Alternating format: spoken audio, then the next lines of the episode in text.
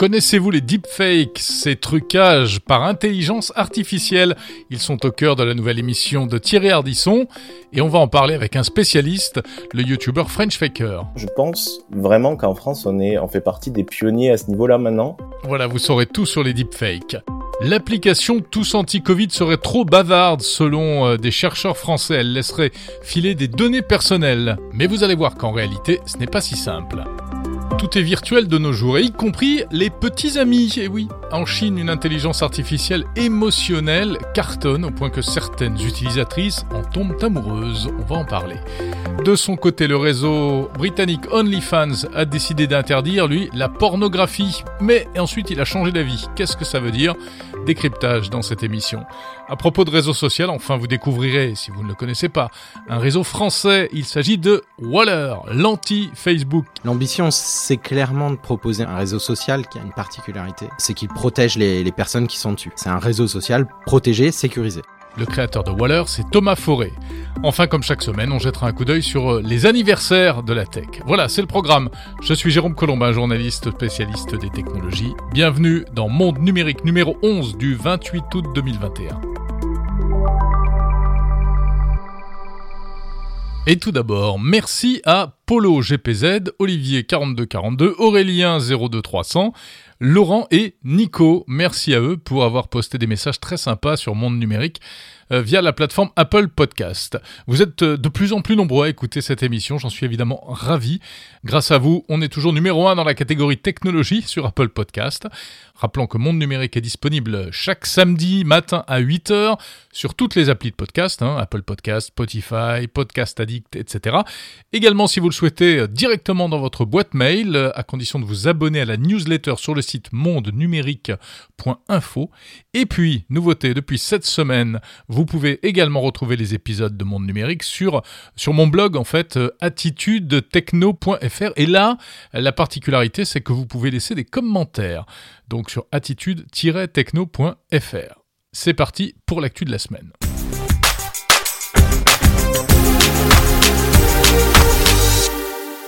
La fameuse application Tous Anti-Covid, décidément, n'en finit jamais de faire parler d'elle.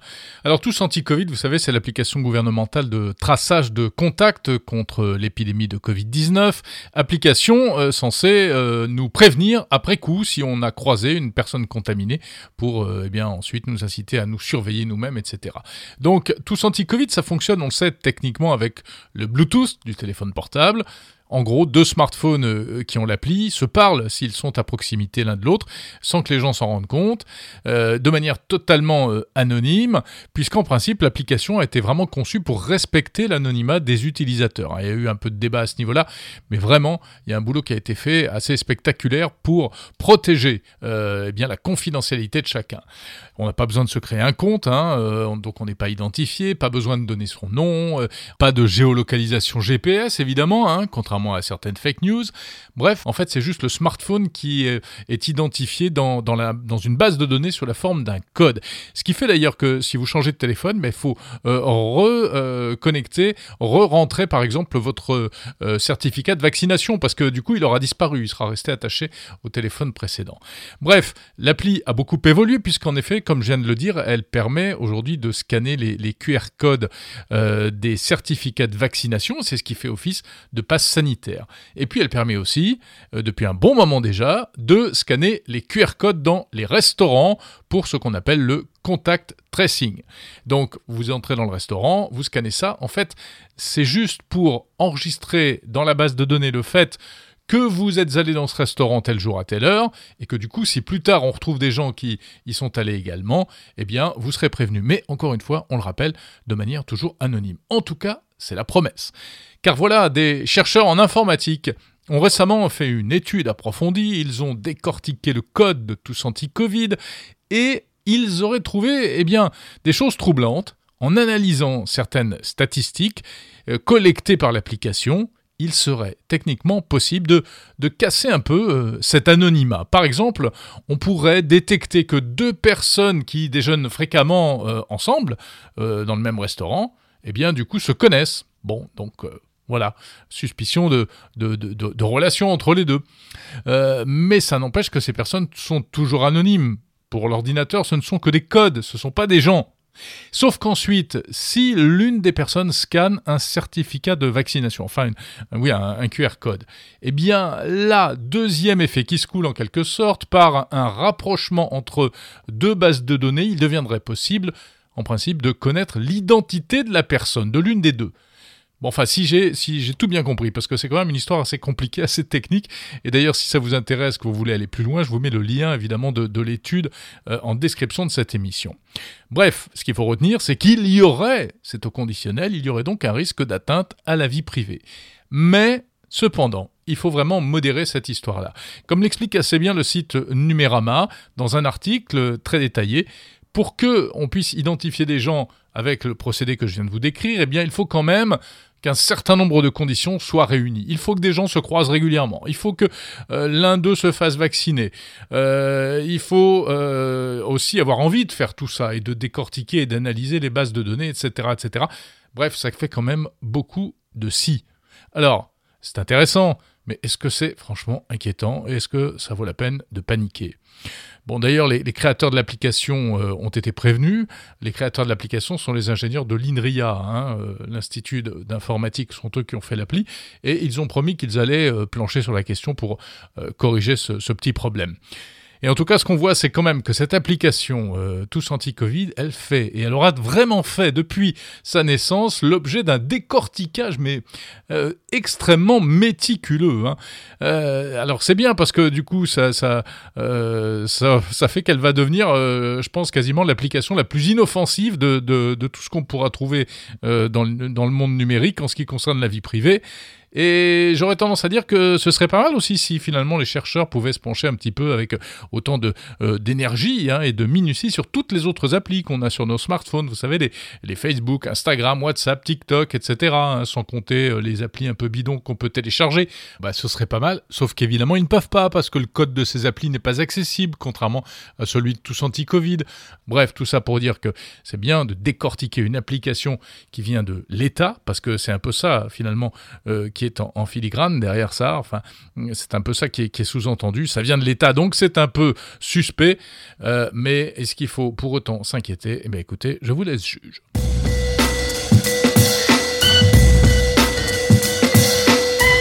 Jean Gabin, François Mitterrand, Lady Diana, ressuscité et interviewé par Thierry Hardisson. C'est ce qu'on pourra voir euh, dans quelques mois sur France 3. C'est une nouvelle émission assez spectaculaire puisqu'elle ressuscite des personnalités. Alors vous avez peut-être euh, vu la bande-annonce qui circule sur YouTube. Euh, c'est incroyable, c'est plus vrai que nature.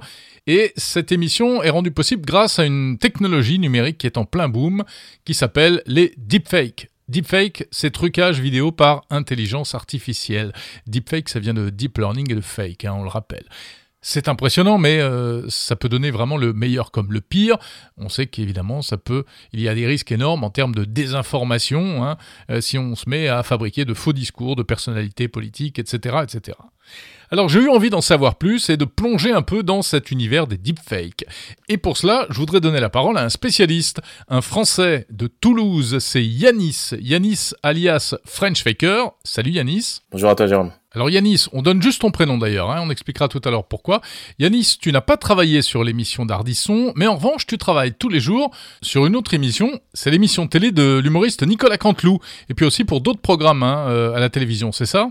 Tout à fait. Euh, donc, euh, pour ceux qui me connaissent peut-être, hein, l'essentiel de mon travail se trouve tous les soirs sur TF1 avec l'émission C'est Canteloup.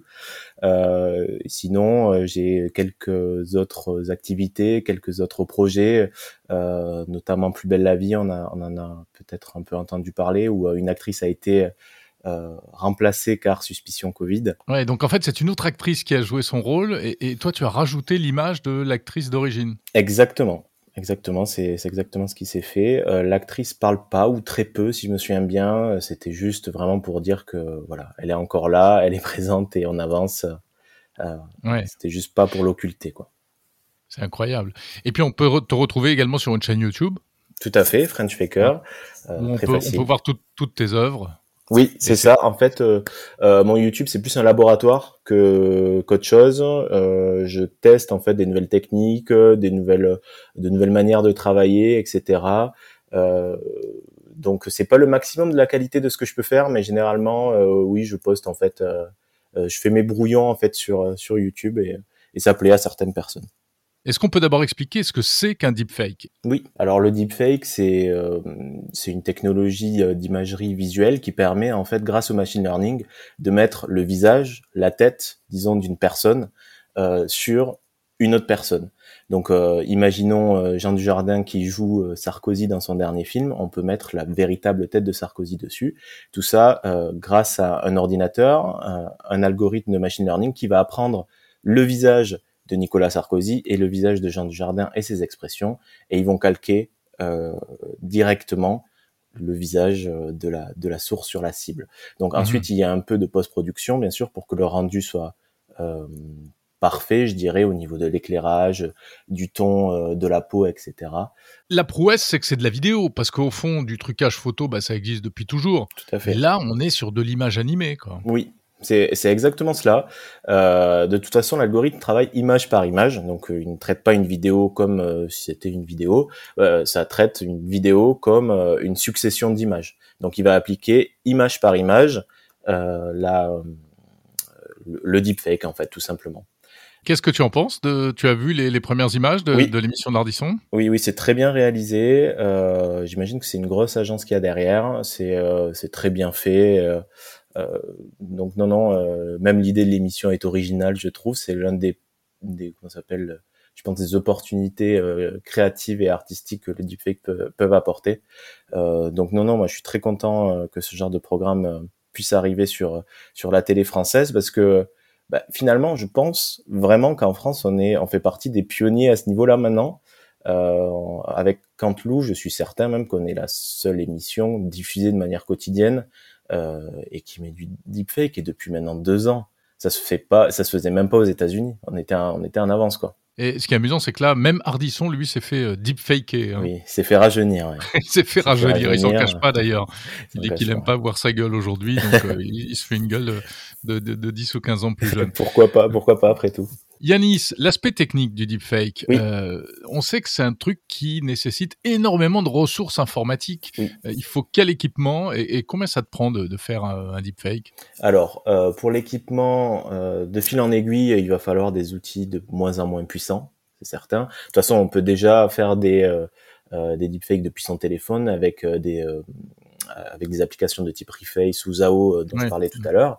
Euh, mais pour faire un deepfake, je dirais de qualité euh, professionnelle qui puisse être euh, ben, partagé à la télé, oui, il faut des ordinateurs puissantes, aussi puissantes que les professionnels de la 3D ont de manière générale, donc des bécanes à, à 4-5 000 euros voire plus.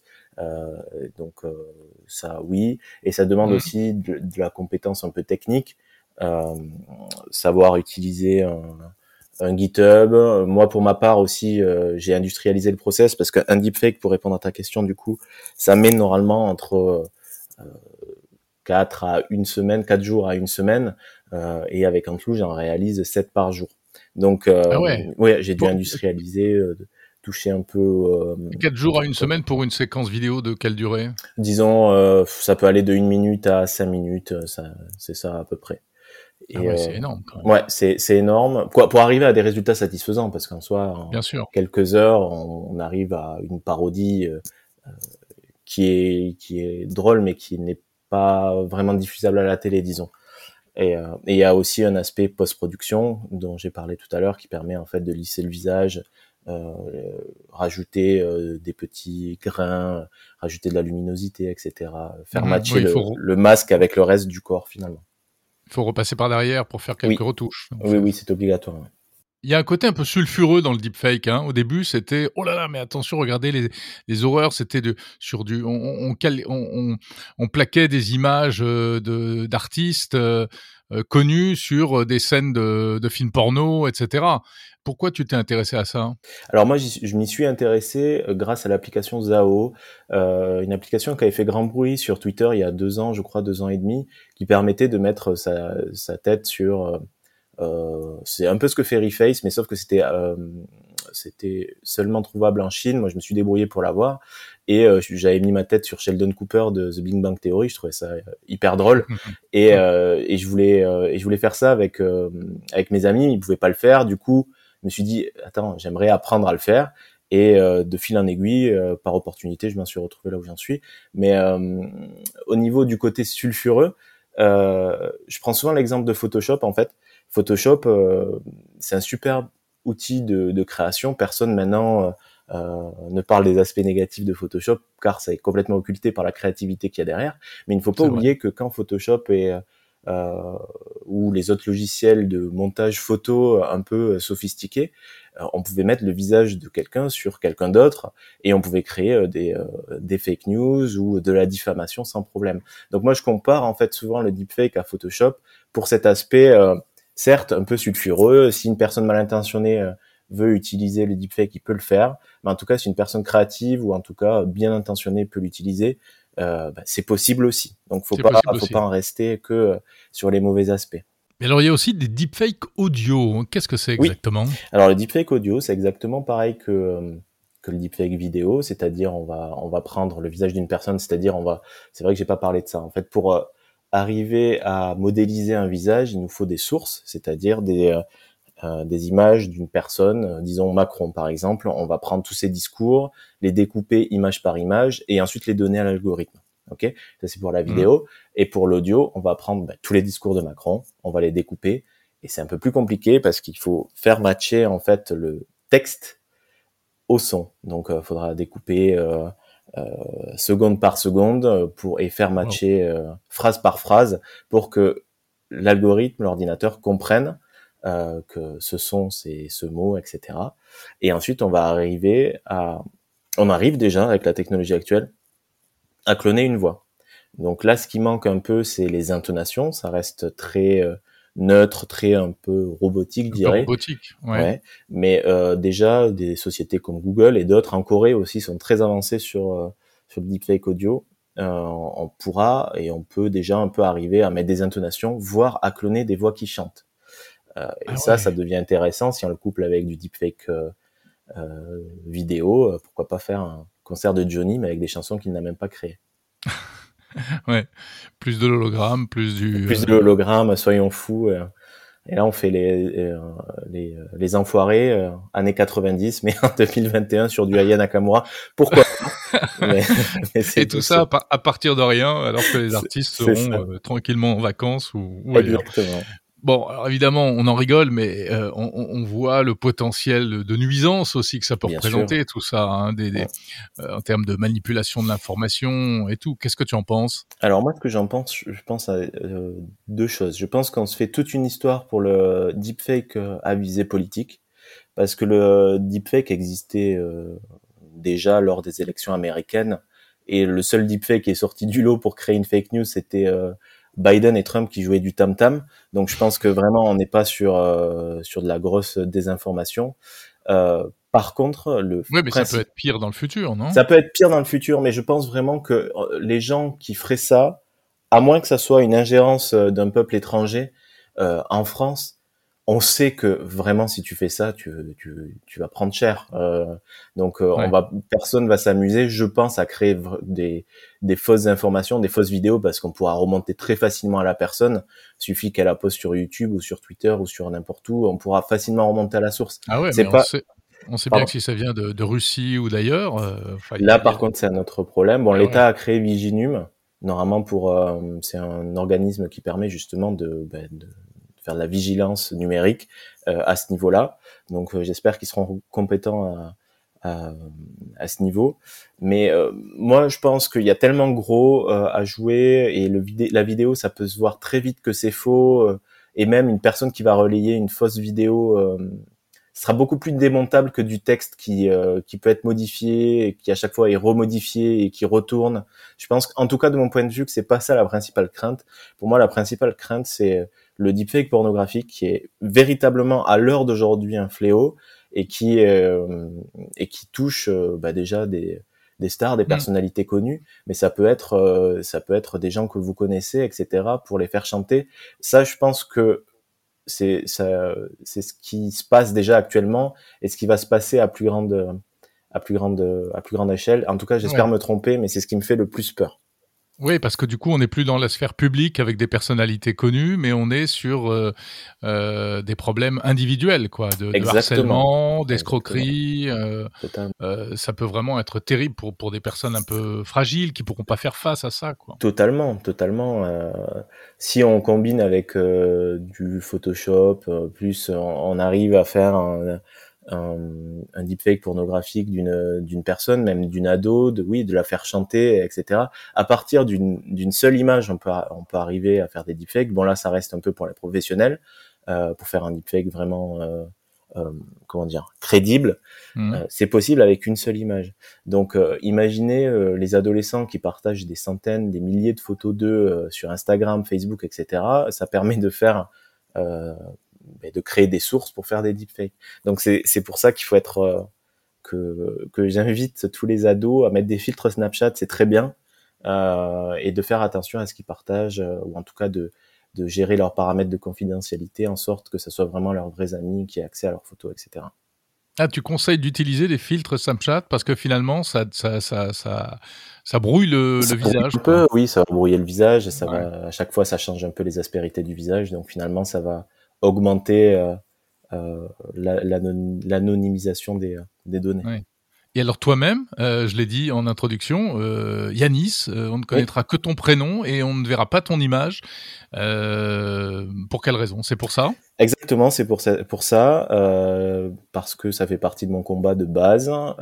c'est, j'appelle les les adolescents, mais toutes les personnes en fait à la sobriété numérique. Il faut faire attention à ce que l'on met sur Internet, que ce soit son nom complet, euh, ses affiliations politiques, son et son visage, parce que euh, avec ces données et d'autres données croisées, on peut vous faire chanter, on peut créer des escroqueries à partir de vous. Euh, C'est-à-dire plus d'informations vous laissez sur vous, plus une personne mal intentionnée va vous connaître et va pouvoir faire du du hacking entre guillemets, du social engineering sans connaissance euh, informatique, hein, juste vous vous faire chanter. Donc c'est pour cela qu'il que moi je ne montre pas mon visage parce que justement à chaque fois on me pose cette question et je réponds cette réponse. Merci beaucoup. Un sage conseil. Yanis alias French Faker et qu'on peut retrouver donc euh, on rappelle l'adresse de la chaîne YouTube. Ah, c'est French Faker. Vous tapez French Faker sur YouTube, n'hésitez pas à vous abonner.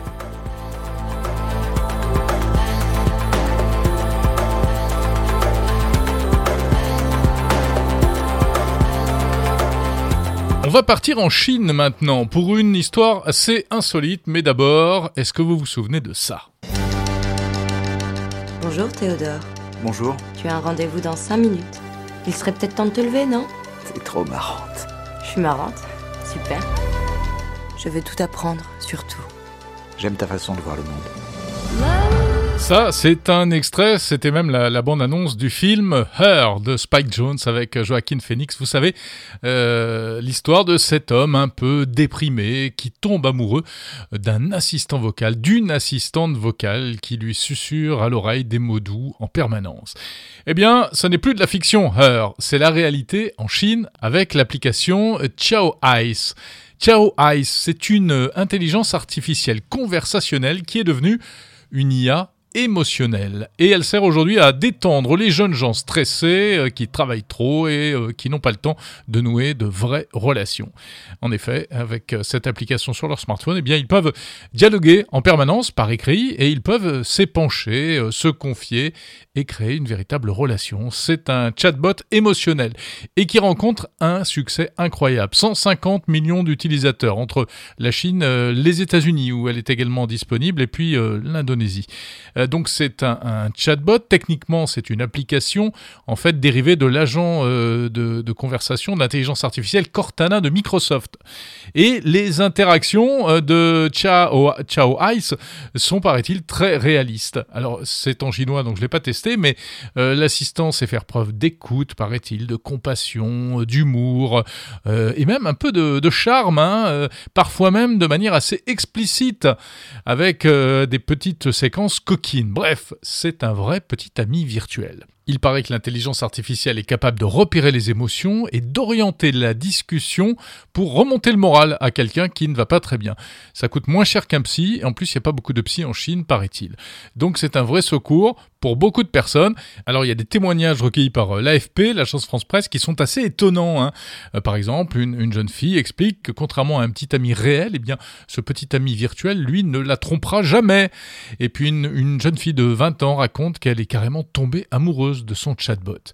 Donc évidemment, c'est une jolie histoire, mais un peu inquiétante aussi, car le risque c'est que ces robots conversationnels qu'on va voir arriver aussi chez nous, rassurez-vous, euh, le risque c'est que cela crée un véritable attachement, une dépendance. Il y a certainement une utilisation très positive à en faire, mais des dérives inévitables chez certaines personnes qui auront peut-être du mal à faire la différence entre un vrai amoureux ou, ou amoureuse et une amoureuse virtuelle. J'aimerais te prendre dans mes bras et te toucher. Comment tu me toucherais?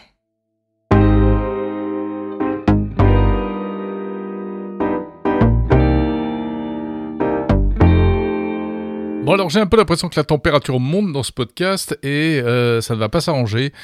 Euh, parce que si certains se satisfont d'un petit ami ou d'une petite amie virtuelle, eh bien d'autres vont plus loin et aiment bien euh, regarder les vrais gens et interagir avec eux. Des vrais gens, on en trouve notamment sur OnlyFans. Ça vous parle? Si vous êtes jeune, certainement. Sinon, peut-être pas trop.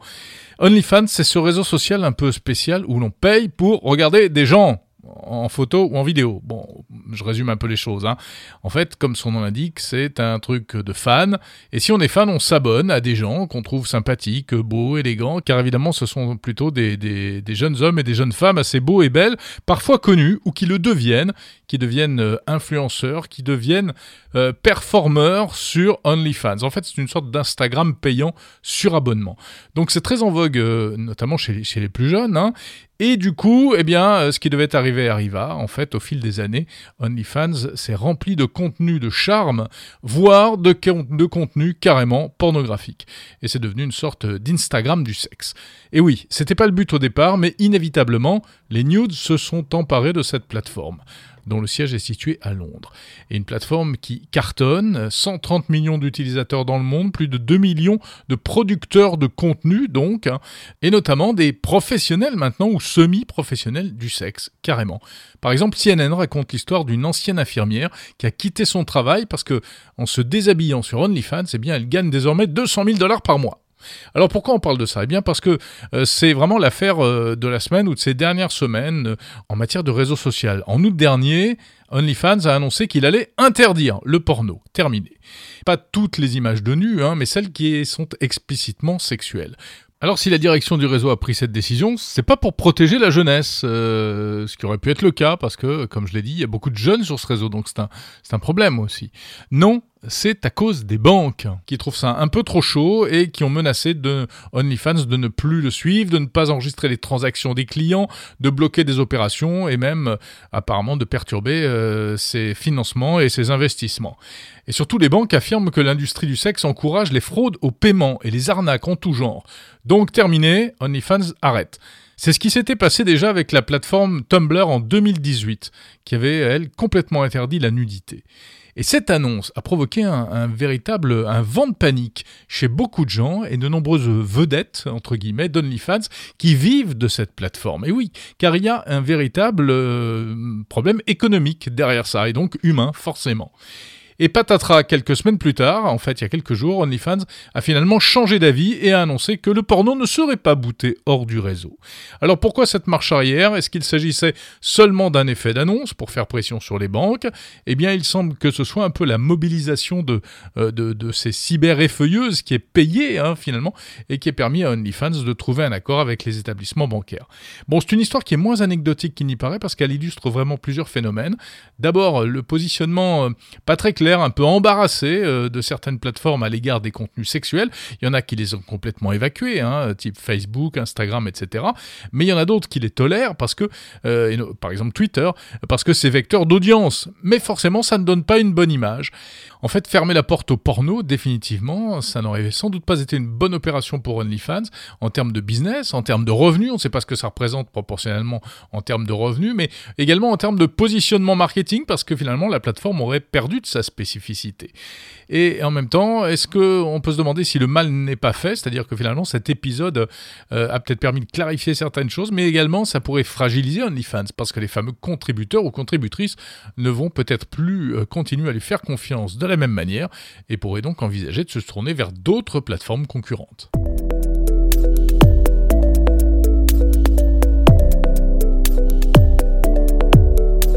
On va parler maintenant d'un autre réseau social, beaucoup plus sage celui-là, un réseau social français.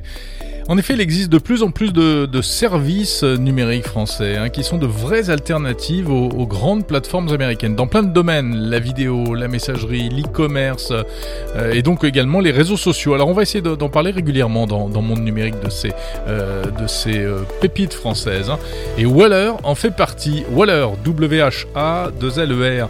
Une entreprise créée par Thomas Forêt, un ingénieur qui a participé euh, dans une autre vie avant à la création d'Autolib. Vous savez, les voitures électriques en, partage euh, en région parisienne.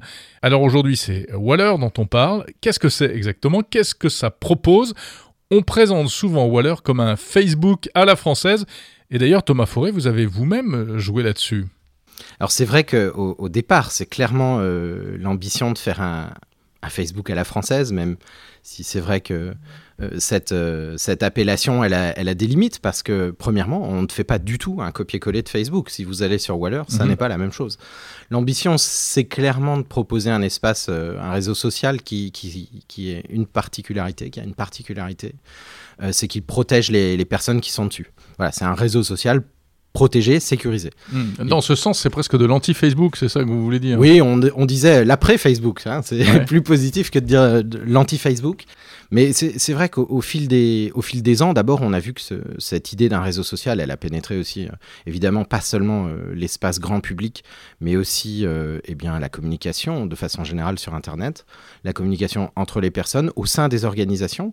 Et on a peu à peu transformé notre plateforme vraiment en, en, un lieu numérique de travail, d'échange collaboratif tout en gardant vraiment ce tropisme réseau social qui est, extrêmement important pour nous. Oui, il faut, il faut se créer un compte, il faut se connecter, et puis ensuite on rentre, mais on rentre pas dans, dans l'arène. Hein. oui, c'est ça. Ce sont des bulles. Exactement. Dans, dans Waller, on rentre nécessairement par ce qu'on appelle une sphère. Vraiment, le, concept de Waller, c'est les sphères Waller, euh, qui sont des communautés, en fait, qui sont même des réseaux sociaux en tant que tels.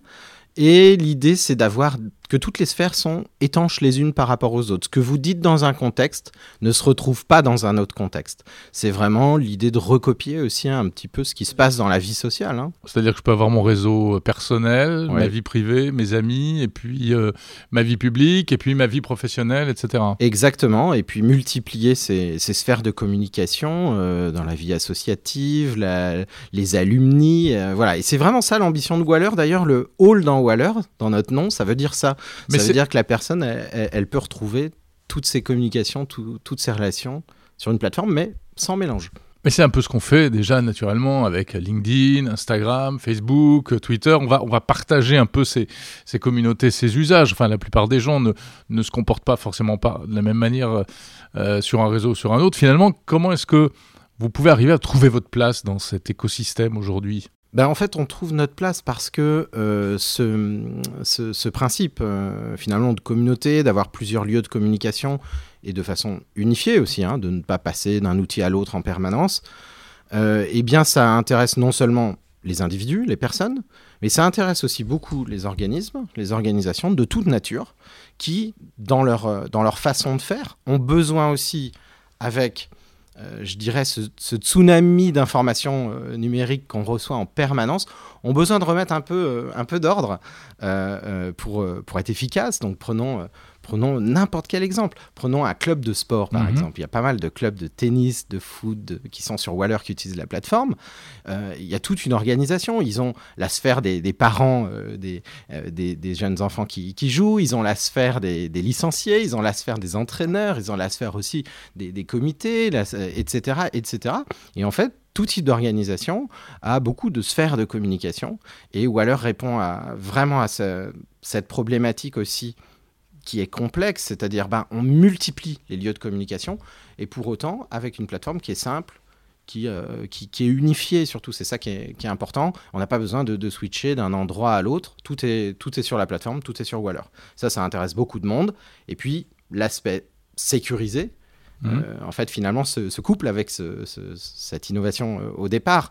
Et alors, euh, si vous rajoutez de la sécurité, voire maintenant. alors, qu'est-ce que vous appelez sécuriser? Ah, la sécurité, c'est beaucoup de choses. Hein. C'est évidemment l'aspect technique. Là, on va parler de cybersécurité. alors, je ne vais pas rentrer dans le détail, mais on, pourrait le faire. Mais c'est aussi un aspect juridique. je sais que voilà, on, commence à, parler du RGPD, du Cloud Act, etc. Oui, donc en termes de protection des données, vous voulez dire Oui. Et la sécurité aussi, ça c'est ce que nous ajoutons, c'est la façon dont on conçoit un produit. Euh, prenons un exemple, un tout petit exemple que je prends souvent et qui est très illustratif. Vous êtes tous euh, sur des portables, des iPhones ou des Android, et vous envoyez tous ou tout le monde envoie des SMS à, des personnes. Bon, euh, est-ce que c'est est -ce que c'est déjà arrivé que vous vous trompiez de, de destinataire. Régulièrement, généralement, c'est ce qu'on c'est ce qu'on observe. Ça arrive, oui, Et pourquoi? Est-ce que quelqu'un s'est déjà posé la question de pourquoi? Eh bien, c'est très simple. Le nom de la personne du destinataire se trouve en haut de votre écran et l'action d'envoi se trouve en bas de votre écran. Et voilà la raison, c'est du design en fait. Euh, voilà la raison. vous voulez Alors je suis pas certain que ce soit bien fait exprès. En tout cas, il n'a pas été réfléchi, ces interfaces ne sont pas réfléchies pour protéger les gens. Et il y a très peu d'interfaces qui sont faites euh, comme ça, ce qu'on appelle la privacy by design. Euh, c'est un petit, euh, voilà, c'est un, gros mot peut-être, hein. c'est un concept. En tout cas, nous. Oui, ça veut dire prendre ces, problèmes-là en considération dès le départ. Dès la conception, c'est ça, dès, le départ, dans la conception continue, parce que les plateformes, elles se, elles se conçoivent en permanence. et, et, nous, ou alors, on a, on a tout conçu avec cette idée de protéger les gens. Mhm. Et c'est ça la grande différence. C'est ça le plus en termes de sécurité, parce que c'est de la vraie sécurité. Et moi, je suis un militant pour dire que le privacy by design, c'est vraiment de la cybersécurité. Et j'en ai fait même, euh, c'est comme ça d'ailleurs que je suis, euh, que Waller est, rentré chez Exatrust, qui est un consortium d'entreprises de la cyber en France, euh, sur l'aspect non pas technique, mais sur cet aspect de confiance numérique qui est apporté par la conception du design des interfaces, et nous, on est extrêmement attentifs à ça. Mais alors, si aujourd'hui je vais sur Waller, je me crée un compte, je rentre sur Waller, qu'est-ce qui se passe? Je, je, vais retrouver personne en fait. Ah, c'est pas, pas totalement faux. Euh, vous avez raison, c'est le premier réseau social sur lequel, quand vous vous inscrivez pour découvrir, euh, eh bien, vous êtes face à un, On est un, peu tout seul. blanc et vous allez devoir construire. Euh, ça, c'est très important. Alors, il faut savoir quand même que 95% des utilisateurs de Waller viennent parce qu'ils sont invités. Donc, euh, eux ne se retrouvent pas face à un mur blanc. Mais clairement, on a voulu conserver ça et c'est, ça peut paraître effectivement un défaut, mais en réalité, c'est une qualité. C'est aussi les limites d'un modèle. C'est-à-dire qu'on ne peut pas tout se permettre. Il y a des choses dans Waller qui, qu'on ne fera jamais, même si elles sont très intelligentes technologiquement, euh, par principe. C'est-à-dire euh, bah voilà, Par exemple, la suggestion euh, de centres d'intérêt, par exemple, ah, un, sujet important, les, vous savez, les algorithmes de tri des messages. Euh, on, reproche beaucoup euh, euh, à certains médias sociaux publics, quasiment tous, d'arranger le flux des messages que reçoivent les gens en hmm. fonction de leur activité, en fonction de ce qu'ils ont déjà regardé, liké, etc. Et nous, on, refuse de faire ça, donc on, présente les messages tout le temps de la façon chronologique, voilà, antéchronologique pour être précis. et, en fait, ça, c'est de la neutralité algorithmique. Donc, bah oui, c'est peut-être un peu moins complexe euh, technologiquement, mais c'est pensé. Ça peut être un, peu moins, un peu moins sexy entre guillemets. Ça peut être euh. un peu moins sexy, absolument. Alors finalement, votre votre modèle de fonctionnement, c'est du c'est du B 2 B, c'est-à-dire que euh, ce sont des, organisations, des entreprises, vous parliez des clubs de sport, etc., qui vont décider de, d'utiliser Waller et de le proposer à, leur, à leurs membres. Oui, absolument. Notre modèle économique, c'est du B2B. On s'adresse à tous les types d'organisations. Alors ça n'exclut pas euh, tout l'usage qu'il y a en B2C aussi, parce que en fait, la, euh, plus de la moitié des réseaux qui sont construits sur Waller servent à du B2C. Mais nous, on ne fait pas d'argent sur ces réseaux-là. La plateforme est à disposition gratuitement. mais effectivement, des, notre modèle, c'est le B2B, c'est de pouvoir aider des organisations à Hmm. en fait se structurer Donc ce sont elles qui vous payent. Il n'y a pas de publicité sur Waller. Zéro publicité. Zéro publicité. Zéro exploitation de données aussi, tout simplement. Hein. Donc le modèle économique, c'est quoi? Ce sont les entreprises qui payent. Qui payent des licences. D'accord. Et aussi des particuliers, vous disiez? Euh, Parfois, certains particuliers, mais c'est essentiellement des, des, entreprises, voire de très grosses entreprises, des institutions. On a, voilà, on a signé un certain nombre d'affaires avec la Commission européenne, avec des ministères qui, voilà, qui sont de, euh, évidemment qui, qui, vont rassembler beaucoup de, beaucoup de personnes, donc c'est voilà, beaucoup de licences. Et euh, du coup, vous êtes en marque blanche après ou c'est toujours labellisé Waller? Absolument, on fait de la marque blanche. C'est, disons, nos offres les plus, les, les, plus élevées. et on produit une vingtaine de plateformes en marque blanche aujourd'hui. Donc la plupart de nos clients sont quand même sur notre plateforme Waller.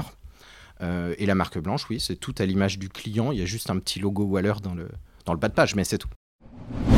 Voilà, Thomas Forêt, le fondateur de Waller. Et pour les allergiques aux acronymes franglais, on rappelle hein, que B2B, c'est euh, business to business, entreprise entre entreprises, et B2C, c'est business to consumers, autrement dit les applications grand public. Et puis à noter que euh, si ce sujet vous intéresse, eh bien, je vous propose une interview bonus de Thomas Fauré.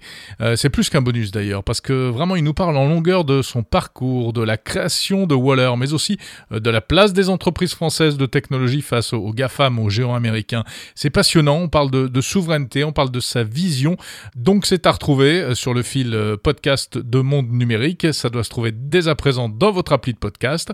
Et d'ailleurs, dites-moi un petit peu ce que vous pensez de ces bonus. La semaine dernière, il y avait un bonus Facebook, cette semaine un bonus Waller. Euh, donc euh, n'hésitez pas hein, à me dire si vous trouvez que c'est une bonne idée ou pas en postant un petit commentaire, soit sur Apple Podcast, soit sur attitudetechno.fr, le blog où vous pouvez retrouver à partir de cette semaine le podcast Monde Numérique. quelques anniversaires de la tech. Mardi prochain, 31 août, on fêtera l'anniversaire de l'invention du CD audio par Sony et Philips. C'était il y a 39 ans. Mercredi 1er septembre, autre invention et non des moindres, invention du protocole Internet TCP/IP. C'est vraiment la base d'Internet.